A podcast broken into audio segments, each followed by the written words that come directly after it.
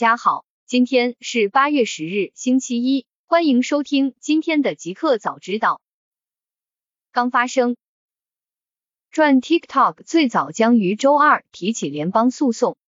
八月九日消息，外媒援引未具名直接参与者的话报道称，TikTok 最早将于周二提起联邦诉讼，挑战总统特朗普在美国封禁该视频共享服务的行政命令。该消息发布之前，唐纳德·特朗普总统曾发布行政命令，禁止美国公司与其母公司字节跳动进行交易。八月九日，外媒援引知情人士的话说，推特已经就与中国视频分享应用 TikTok 的潜在合并进行了初步谈判。知情人士说，目前还不清楚 Twitter 是否会寻求与 TikTok 的美国业务达成交易。TikTok 发言人在回应对报道的问询时表示，公司不会对市场传言发表评论。郭明基，美国封杀微信或致苹果下架微信 APP，对 iPhone 影响巨大。八月九日晚间，苹果分析师郭明基更新了有关美国封禁微信对苹果 iPhone 影响的报告。郭明基在报告中谈到，美国政府封杀微信。在 Apple 硬件产品中，对 iPhone 影响最大。Apple 可能被迫在 App Store 上移除微信。悲观估计，微信封禁事件或导致 iPhone 出货量减少二十五三零。乐观的情况是禁令主要对在美国的微信使用者有负面影响，那么 iPhone 出货量将因此而下修三六。郭明基还表示，美国政府应该不会做出不利 Apple 的决策。但因美国总统选举迫近，所以政府有可能会用更激进的手段，包括要求 Apple 自全球 App Store 上删除微信。乐观情况下，就是 Apple 仅移除美国 App Store 上的微信。大公司，微软断供中国，去年条款已更新，为跨国公司规避风险常规操作。八月九日消息。微软已更新官网的 Microsoft 服务协议，声明如果因为不可抗力导致微软无法履行或延迟履行其义务，微软对此不承担任何责任或义务。该协议十月一日正式生效。媒体查阅相关协定发现，该条款已于去年七月就已发布，并于八月三十日实施生效。另据条款显示，这一数据也并非针对单一地区。如英文条款中也有类似表述。有分析称，这只是跨国公司在实际业务操作中规避政治风险的一种常规做法。高通正游说特朗普政府允许公司出售华为 5G 手机芯片。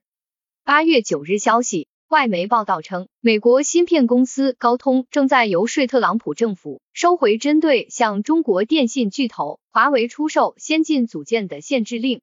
简报内容显示，高通告诉美国决策者，出口禁令不会阻止华为获得必要的零部件，高通反而要面临海外竞争对手通过向华为销售组件而获得数十亿美元的风险。高通正在游说美国，让公司向华为出售芯片，而华为将在他们的 5G 手机中使用该芯片。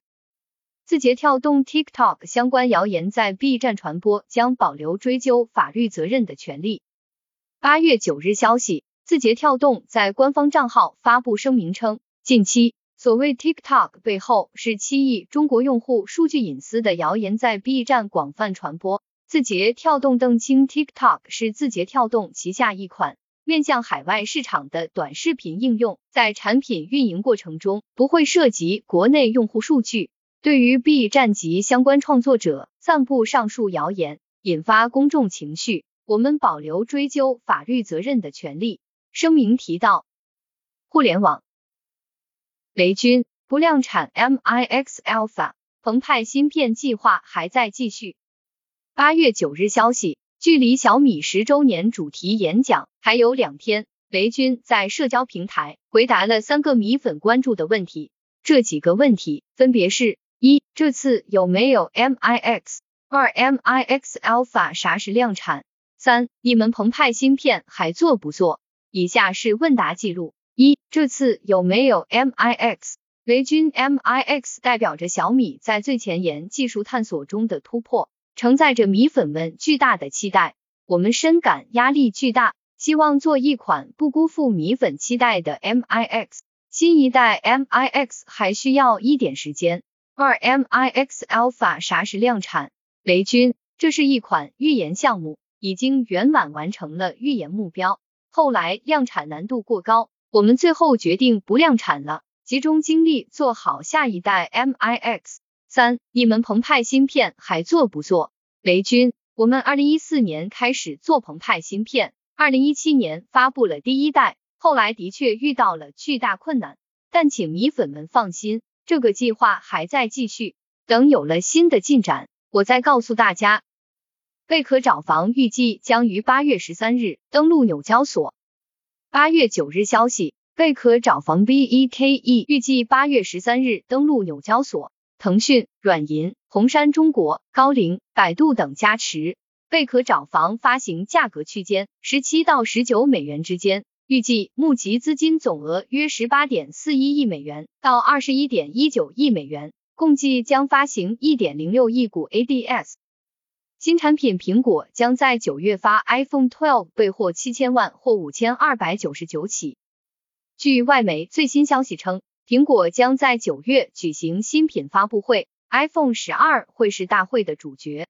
最新的消息中提到，在九月发布会上，库克将以新冠病毒为主题做开场演讲，接着就是新硬件、软件和服务，在更多国家推出 Apple Card Pad。八平板 Apple Watch 六 iPhone 十二 Max AirTag iPhone 12 Pro Max 和 AirPower，其中今年苹果五 G 新机起步价或许是五千二百九十九元，而最贵的或许逼近一万五千元。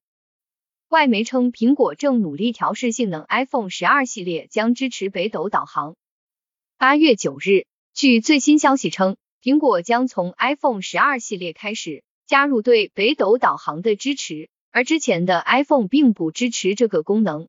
消息中提到，苹果已经对 iPhone 十二系列的性能进行了调试，包含对北斗导航的兼容性和测试。同时，这次发布会结束后，他们会在官网上明确新机对北斗的支持，从而减少用户的吐槽。一个彩蛋：当当网创始人李国庆和俞渝被儿子告上法庭，要求确认代持协议有效。八月九日晚间消息，消息，当当网创始人李国庆在其个人微博上称，自己和俞渝被儿子告上法庭，目的是要求法院确认我和俞渝为他代持当当股份的代持协议有效。李国庆表示，前些天我收到了一纸诉状，我和俞渝都成为了被告，原告是谁呢？是儿子，你没看错，是儿子，为什么呢？是要求法院确认我和俞渝为他代持当当股份的代持协议有效。而后，李国庆在微博再次表示，希望法院判决离婚和平分共同财产，而儿子起诉父母会把本来非常可能平分的夫妻共同财产先行分割一部分出去。如果成功或能保住俞渝在当当的控制权，李国庆认为是俞渝让儿子去告他的母亲的。这种做法没有底线，自己不会去做。